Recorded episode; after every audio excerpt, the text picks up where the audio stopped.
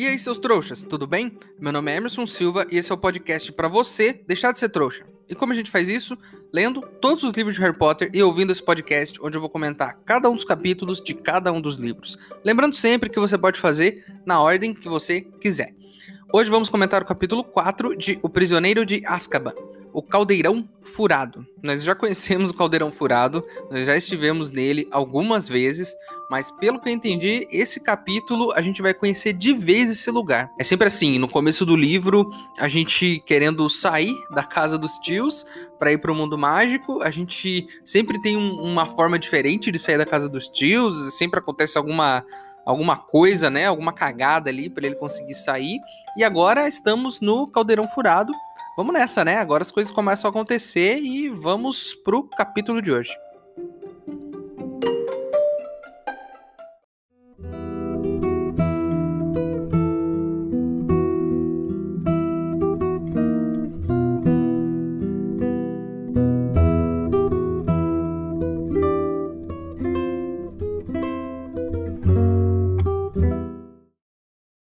Pessoal, tem um boato aí de que uma professora de Hogwarts está fazendo previsões 100% confiáveis para qualquer pessoa disposta a pagar. Eu estou tentando juntar alguns galeões para descobrir os números da próxima loteria. Se você quiser ajudar, o link para apoiar está aqui na descrição do episódio. Lembrando que se você não puder ou não quiser, não tem problema. O mais importante é você continuar aqui com a gente, ouvindo o podcast para deixar de ser trouxa.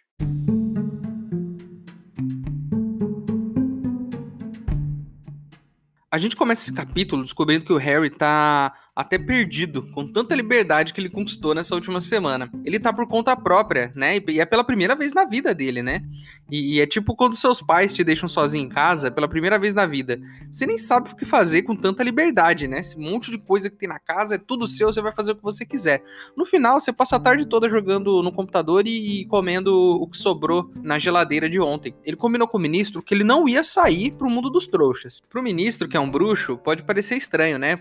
Tipo, talvez ele acha que os bruxos tenham essa curiosidade de conhecer o mundo dos trouxas, e devem ter. Mas pro Harry, imagina o Harry, viveu a vida inteira com os Dursley, no mundo dos trouxas, e agora, pela primeira vez, ele tem a oportunidade de fazer o que ele quiser no mundo dos bruxos, você acha que ele realmente vai pro mundo dos trouxas perder tempo lá? Claro que não. Nem precisava combinar isso, mas tá combinado, então ele vai ficar por ali pelo beco diagonal mesmo. E aí ele toma café no caldeirão furado todo dia de manhã, e, e durante a semana ele aproveita para ir explorando as lojas do beco diagonal. E aí ele, ele faz os de casa na sorveteria, né? É, o dono da sorveteria é tipo um fã dele que fica dando sorvete de graça pro Harry todo dia enquanto ele tá lá. Inclusive, faltou colocar aí nesse capítulo que o Harry ganhou vários quilos a mais, né? Porque imagina você ficar todos os dias, passar a tarde toda, tomando vários sorvetes de graça. Quem não iria, né? Eu iria, né? E, e, e isso em assim, duas, três semanas que ele tá lá. Com certeza ele ganhou uns quilos, né? O cara tomando sorvete a tarde toda. Eu como um, uma fatia de pizza, eu já engordo 3 quilos. Como é que ele não engordou nada? Mas pelo jeito, ele tem aquele. Ele é aquele tipo de pessoa que come bastante e não, não engorda. Isso é bruxaria, na verdade. Isso, isso existe e é bruxaria. Aí o, Harry também vai no banco, ele saca uma grana, né? para poder bancar esse estilo de vida todo lá. E, e imagina você, com 13 anos e uma conta cheia de dinheiro, eu já teria gastado tudo isso com coisas muito inúteis, tipo com sapato, comida, videogame, mas o Harry, ele é muito maduro para a idade dele. Ele sabe que ele ainda tem mais 5 anos de escola, ele que ele precisa comprar livro, precisa comprar material da escola, precisa pagar uma coisa ou outra ali, então ele tá muito muito com a cabeça muito feita com relação a isso. Ele tá segurando o dinheiro dele. E olha, poucas crianças com 13 anos seriam maduras assim. Diz aqui que ele se segurou para não comprar uma bexiga de ouro macio maciço. Ainda bem que ele não comprou, né? Porque uma bexiga de ouro maciço, pra que serve uma bexiga de ouro maciço? Não serve pra nada. Ele também viu umas bolinhas de gude que espirravam líquido no outro jogador, quando o outro jogador perdia um ponto. E eu preciso fazer uma pausa aqui. Talvez nem toda a nossa audiência saiba o que é uma bolinha de gude, porque eu tenho gráficos aqui. Eu sei que muita da nossa audiência tem menos de 18 anos, e talvez eles não saibam o que é isso. Então, vou explicar aqui, para que todo mundo fique, né, na mesma página nesse podcast. Eu quero que todo mundo saiba o que está acontecendo. É, mas para quem não sabe, bolinha de gude são bolinhas de vidro. São, tipo, pequenininhas, assim, tipo do tamanho de, um, de uma azeitona, sabe? Só que redondinhas, né? E tem um monte de tipos de bolinha de gude, tem de cores diferentes, tem com texturas, tem umas que tem desenho por dentro, tem umas branquinhas, né?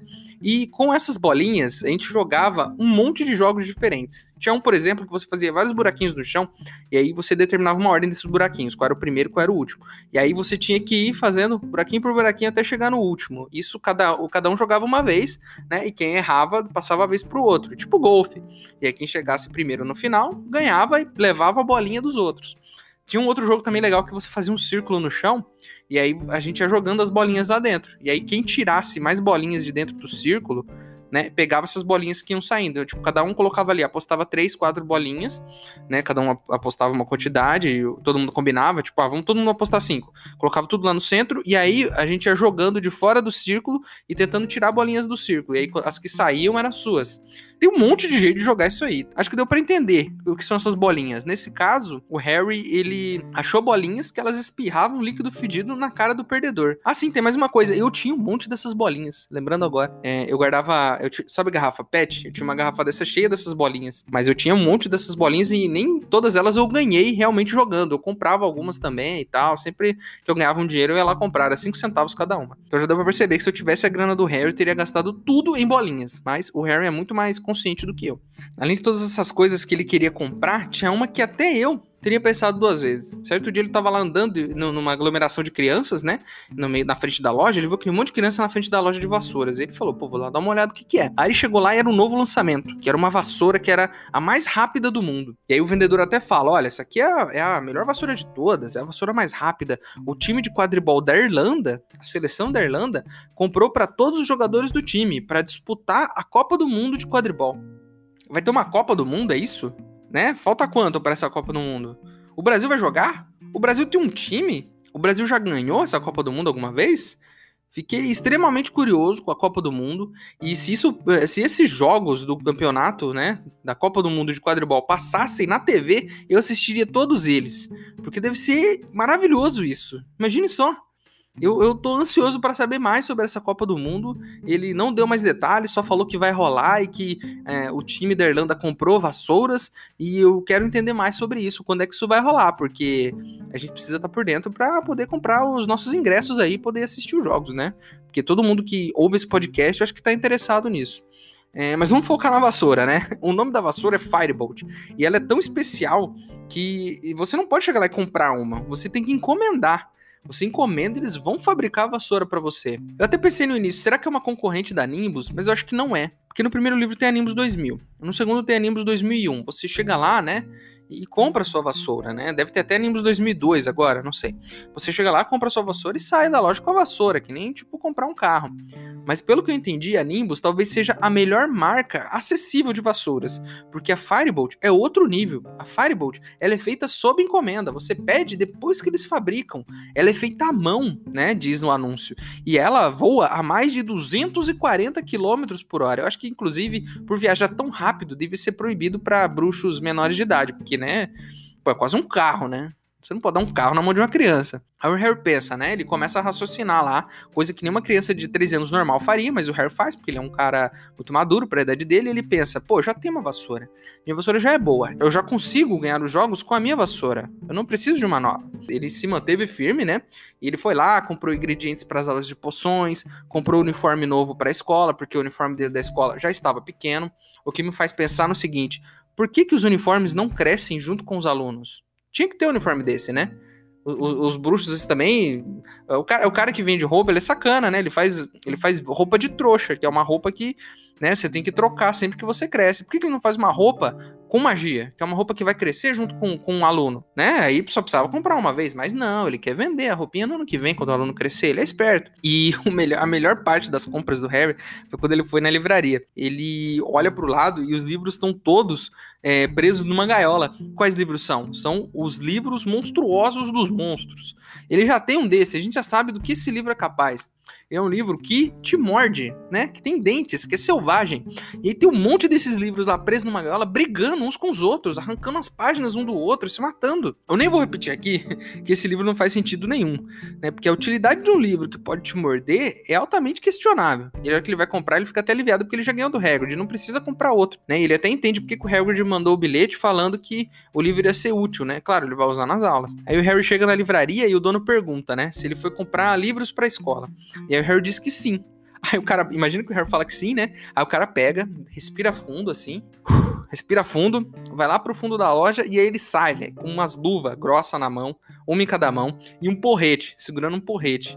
E aí ele já sai com aquela cara, sabe? Aquela cara de medo e vai abrir a gaiola para pegar um dos livros, né? Monstruosos lá. Um porrete na mão. É, imagina você trabalhar nessa livraria, chegar em casa todo dia arranhado e mordido de livro, né? Que tristeza isso, né? O cara, fica, o cara ficou até aliviado. Que hora que ele tava indo lá com o porrete na mão, quase chorando de medo, o Harry falou: Não, já tenho esse, não precisa não, cara, pode ficar tranquilo. O cara respira fundo, dá um sorriso e fala: Pô, nossa, cara, ainda bem que você não precisa desse livro, deixa as luvas lá num canto e vai ajudar o Harry a pegar o que ele realmente precisa comprar, que são os livros de outras matérias, né? E aí, enquanto eles estão lá conversando, é muito engraçado isso que tem dois livros meio que se que rasgando um terceiro livro, né? É tipo uma briga.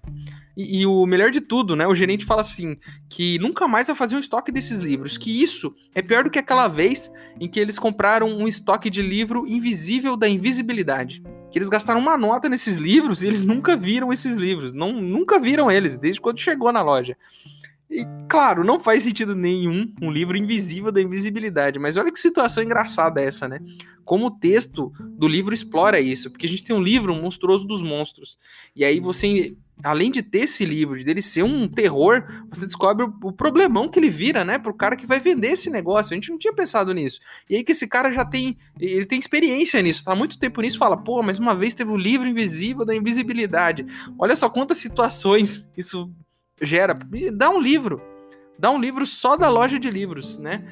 Um dia na vida desse, desse gerente aí né? Como é que é, né? Trabalhar nessa loja em que os livros são todos loucos. Imagine só, daria para fazer uma saga inteira só disso aí. E aí o Harry tá lá na livraria, tá vendo os livros, e aí tem um que chama a atenção dele, que se chama Presságios de Morte. E aí na capa do livro tem um cachorrão todo maligno, né? O vendedor fala que é melhor nem ler aquele livro, porque todo mundo que lê aquele livro fica paranoico, achando que vai morrer a qualquer momento.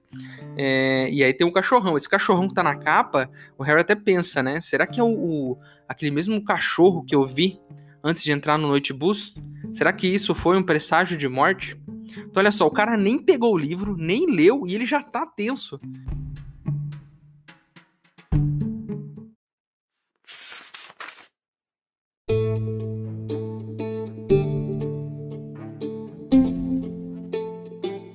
Fabricada com tecnologia de ponta, a Firebolt possui um cabo de freixo super fino e aerodinâmico, acabamento com resistência de diamante e o um número de registro entalhado na madeira.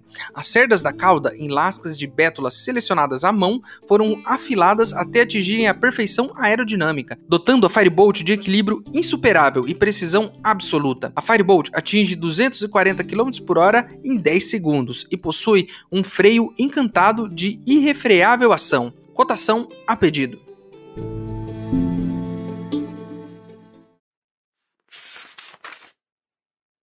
Ei, seu trouxa! Se você está curtindo o podcast, não se esqueça de deixar uma avaliação na ferramenta que você estiver ouvindo, caso ela tenha esse recurso, é claro. Assim o programa ganha uma moral e chega ainda mais trouxas como você.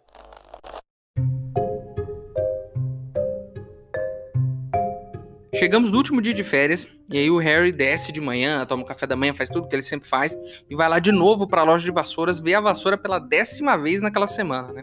Isso é muito justificável, porque eu me lembro muito bem de quando lançaram o PlayStation 1, aquele primeiro, aquele grandão, e eu era um, um era uma pequena criança ainda, e eu ia todo dia na loja que vendia videogame. É, sempre que eu podia, claro, e eu ficava olhando ele ficava só olhando, eu olhava os jogos. E aí eu lia as capinhas dos jogos. E demorou mais de um ano pra, eu, pra minha mãe me dar um desse, né? Parcelou em um milhão de vezes. Minha mãe, melhor de todas, sempre, deu o jeito dela e me comprou um, porque eu tava muito louco por causa desse videogame. E, e eu ia todo dia olhar ele. Então ele tá nesse mesmo, né, nesse mesmo rolê que eu tava. Ele tá todo dia olhando essa vassoura, porque, cara, é um sonho. Imagina ter uma vassoura dessa. Ele tá lá olhando pela décima vez e a Hermione chama ele lá de fundo. A Hermione chama ele, o Rony chama, é aquela alegria, todo mundo se vendo depois de tanto tempo, né? E a Hermione já sai perguntando se a tia dele virou mesmo um balão.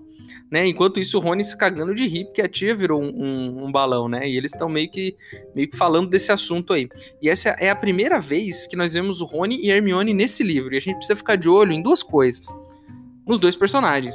porque no primeiro livro, a Hermione era toda certinha. E o Rony quebrava muitas regras, né? Ele, ele quebrava as regras, não tava nem aí e tal, não queria assistir aula, era aquele, aquele cara mais, mais, solto no mundo. No segundo livro, a coisa meio que se inverte. A Hermione fica mais tranquila, quebra regras, bola planos, né, para fazer coisas que estão totalmente fora das regras da escola. E o Rony, a gente descobre que ele é um cara inteligente também, que ele sabe de muita coisa sobre o mundo dos bruxos. E ele acrescenta muita informação no segundo livro. A questão é, como, como esses personagens vão se desenvolver nesse, nesse terceiro livro. Então, assim, vamos ficar de olho para ver o que, que, vai acontecer com eles. É só uma questão que eu queria por aqui pra gente ficar de olho mesmo, que, em como eles vão evoluir, em, em que tipo de personalidade eles vão ter, né, agora com 13 anos. E aí o Rony até brinca, né? Ele fala: Ah, Harry, você não foi preso porque você é o Harry Potter, né? É óbvio, porque se fosse eu, eu já eu, eu nem ia ser preso, minha mãe ia me matar antes, né? E, e aí tá tudo. A gente descobre que tá todo mundo hospedado no Caldeirão Furado, né? E que eles têm o dia todo lá para passar juntos, né? O Rony aproveita para mostrar a varinha nova, que ele ganhou uma varinha nova, né? Eu falei isso lá atrás quando a gente descobriu que eles ganharam na loteria, que eles tinham que comprar uma varinha nova pro Rony, eles compraram e livros novos também, porque é uma coisa rara. Geralmente a família dele compra livros usados porque eles não têm muita grana mesmo. E eu acho válido, porque, né? Por que comprar livros novos se você vai usar por um ano só? Compra usado, no final do ano você revende, boa é por um ano só mesmo, eu acho justo. Acho que todos deveriam comprar livros usados, pelo menos livros escolares, a não ser que eles fiquem atualizando todo ano. Inclusive, né, podia ter magia no livro que vai se atualizando sozinho, de acordo com as, sei lá, novas descobertas vão acontecendo, vai aparecendo no livro lá. Mas acho que eles não fazem isso porque os bruxos não usam magia, né? É, por exemplo, a roupa não cresce junto com a pessoa, ela tem que ficar trocando todo ano, porque, né, tem que fazer dinheiro, né? Tem que ganhar dinheiro. Money, money, money, money. É isso, o mundo dos bruxos é isso, é, é só é só business. E lembro que no ano passado eles podiam escolher as matérias para estudar no terceiro ano. Tipo, as matérias básicas continuam lá, o português e a matemática deles continuam, mas agora no terceiro ano eles podem fazer matérias a mais, matérias, né, escolher as matérias que eles querem.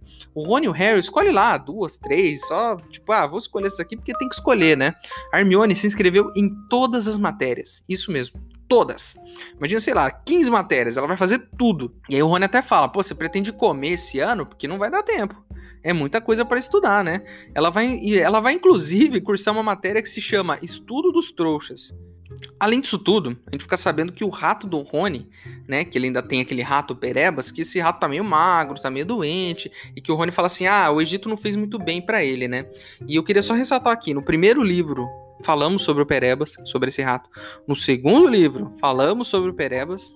E no terceiro, ele tá aqui de novo. Então, assim, não, não existe ponto sem nó nesses livros aqui, hein? Com certeza esse rato vai ser importante em algum momento. E nesse livro ele aparece de novo e dessa vez a gente sabe mais detalhes sobre ele. Ele tá muito magrinho, tá meio triste e tudo mais, né? E o, o Rony leva ele para poder comprar um remédio, alguma coisa para esse rato. E aí tem uma, uma veterinária lá, né? E ele começa a trocar ideia com essa veterinária. E aí ela pergunta, né, sobre o, o, o ratinho, né? Quanto tempo ele tá na sua família? O Rony fala, ah, ele tá. Ele era do meu irmão, meu irmão que deu para mim. E ela fala: olha, não é comum isso. Ratos geralmente vivem uns três anos, né? O Rony fala: não, tá na minha família há muito mais tempo, né? Aí a veterinária vira o ratinho, dá uma olhada. A gente descobre que ele tem um dedinho a menos. Então, assim, por que, que essa informação tá aí? Claro que ela vai ser importante em algum momento. Então, guarda na cachola. É, o rato tem um dedo a menos. Eu tenho certeza que isso vai ser importante, porque ela não, não ia ter essa informação assim, do nada. Então tá lá, né? E aí o Rony diz: Não, já tava assim quando eu ganhei do meu irmão. Então é um ferimento antigo, inclusive. A Hermione, enquanto isso, tá lá na loja procurando um bichinho, que ela quer um bichinho também. O, o Harry tem a coruja, o Rony tem um rato, a Hermione quer um bichinho. E aí, do nada, né? Enquanto eles estão lá na loja, lá, falando sobre o ratinho, um, um gato laranja pula, sai correndo atrás do, do Perebas, e é uma confusão danada, né? O nome desse gato é Bichento. E a gente descobre que a Hermione, logo depois que eles saem da loja e tudo mais, a Hermione sai com esse gato na mão. Fala, ah, comprei. Gostei desse gato. Comprei porque a, a, a veterinária lá, a dona da loja, disse que ninguém queria adotar ele. Ele tá aqui há muito tempo, né? Ninguém quis comprar ele. Aí eu comprei. Então olha só como a Hermione é gente boa, né? Ela comprou o gato porque ela descobriu que ninguém queria o gato e ela foi lá e adotou. Enfim, terminamos as compras. Todo mundo comprou suas coisas, livros, roupas. Todo mundo tem seu bichinho agora e, e, e tá tranquilo. E o Rony preocupadíssimo com esse gato porque, segundo ele, esse gato é um perigo perto do, do Perebas, né? Vamos ver no que, que vai dar isso aí. Vai arrancar o outro dedo desse rato aí. Eles estão lá jantando no caldeirão furado, né? E o pai do Rony tá lendo o um jornal com a foto do Sirius Black. E aí o Rony pergunta, né? Será que eles pagam? será que eles pagam uma recompensa para quem capturar o Sirius Black? E aí o Sr. Weasley fala: Olha, nenhum bruxo de 13 anos vai pegar o Sirius Black. Nenhum bruxo de 13 anos seria capaz de pegar o Sirius Black. Deixa que os guardas de Azkaban resolvem isso. Olha, Sr. Weasley, eu acho que você tá errado. Porque o Harry, o Ron e Hermione tinham 11 anos quando eles salvaram a Pedra Filosofal e toda a comunidade bruxa do Voldemort. Com 12 anos, eles salvaram a escola de um basilisco e encontraram a Câmara Secreta. Eu acho que o Sr. Weasley deve ter memória fraca, porque é óbvio que esses três, se existem crianças de 13 anos que podem pegar um fugitivo da prisão, são esses três. Então, se tiver uma recompensa, eu dou até a dica aqui: se tiver uma recompensa, eu acho que eles deviam ir atrás, porque eles conseguem. Eu já vi eles fazendo coisa muito mais difícil. Aí o Harry tá lá de boa, termina de jantar, ele levanta da mesa e ele vai indo pro quarto dele, só que ele ouve o senhor e a senhora Weasley conversando. E aí ele fica lá na espreita, ele se esconde lá atrás da. Imagina que ele escondeu atrás de uma pilastra lá, ele ficou lá ouvindo. E aí o, senhor Weasley fala que o Harry não é mais criança, que ele precisa saber. E, e pra senhora Weasley, não, o Harry não pode saber disso, porque é uma coisa muito perigosa, ele vai ficar assustado. E aí a gente não sabe o que, que eles estão falando, né? E aí o Harry fica lá ouvindo a conversa, até que a gente descobre que o quê? O senhor Weasley acha que o Sirius Black vai atrás do Harry. Como eu já falei aqui nesse podcast. Com certeza ele vai atrás do Harry, mas, né? Porque ele era seguidor, você sabe quem. O Sr. Weasley acha que o Harry precisa saber disso. Já a senhora Weasley acha que ele não pode saber disso, porque senão ele vai ficar assustado. E aí o, o Sr. Weasley até fala: Olha, eu trabalho no ministério, eu sei que a gente não tá nem perto de achar o Black, o Harry precisa saber para se defender, para ficar esperto, né? E ela acha que não. Aí a Sra. Weasley até fala, né, que enquanto o Dumbledore estiver na escola, o Harry tá seguro. Eu acho uma balela isso já. No primeiro ano eu até acreditava, mas todo ano eles falam isso. Ah, enquanto o Dumbledore estiver aqui na escola, é, o, o, tá todo mundo seguro. E não tá. No primeiro ano e no segundo, quase morreram. Então, assim, eles que salvam a pele do Dumbledore o tempo todo, senão ele já teria perdido emprego, inclusive. Porque ele não mantém essa, essa escola segura, porque ele não mantém essa escola segura e eles que tem que ficar resolvendo as tretas toda hora, sabe? E, e, e, assim, pô, não dá. É, fica esse papo de que, ah, enquanto o Dumbledore estiver lá, tá tudo seguro. Não tá.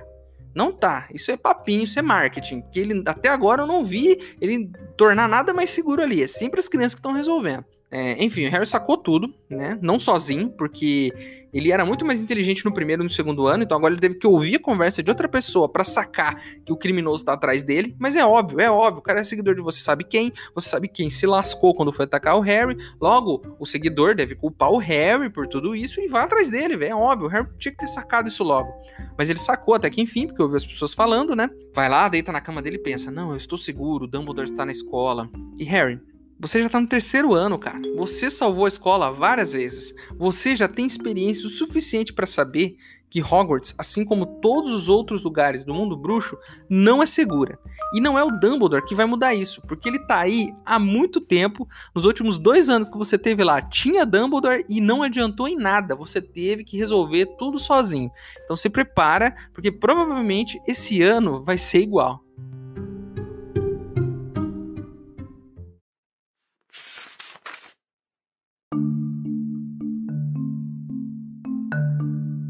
Mas ninguém tem certeza de que Black esteja atrás de Harry. Ouviu-se um baque seco na mesa e Harry não teve dúvida de que o Sr. Weasley tinha dado um soco. Molly, quantas vezes preciso lhe dizer a mesma coisa? A imprensa não noticiou porque Fudge não queria que houvesse escândalo, mas Fudge foi até Azkaban na noite em que Black fugiu. Os guardas lhe disseram que Black andava falando durante o sono havia algum tempo.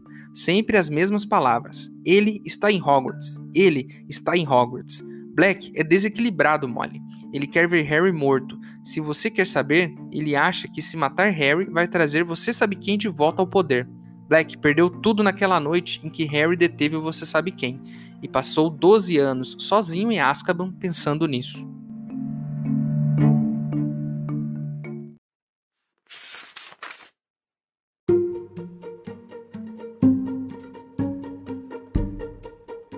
Então é isso, né? Terminamos mais um episódio, mais um capítulo, quarto, e as coisas estão começando a acontecer, né? Tá começando a ficar tenso. Então, é... enfim, o título do livro, né, veio mais, mais rápido do que a gente achava, né? Porque a Pedra Filosofal, a gente demorou para descobrir o que era a Pedra Filosofal. A Câmara Secreta a gente só foi descobrir no final, mas agora a gente já sabe o que vai rolar. A gente já sabe que tem o Prisioneiro de Azkaban, que é o título do livro, então provavelmente ele vai ser um problema nesse livro, esse cara fugiu da prisão e que esse cara tá atrás do Harry, velho, e todo mundo sabe disso. Só ele não sabia, mas agora ele também sabe. Então, ó, segura esse toba aí, Harry. Toma cuidado que esse cara vai atrás de você, velho. E a gente tá de olho aqui, a gente vai seguir para ver aonde essa história vai dar. A capa do episódio de hoje foi desenhada pelo Lyuben Zidarov. Se você não gostou de alguma coisa que eu disse, tem algo a acrescentar, tem alguma coisa que eu deixei de falar, é só mandar um e-mail para e-maildostrouxas@gmail.com. Lembrando que o e-mail tá aqui na descrição do episódio, certo? Eu acho que é isso, né? Espero vocês no próximo episódio pra gente continuar essa história. Meu nome é Emerson Silva e esse é o podcast para você deixar de ser trouxa. Tchau.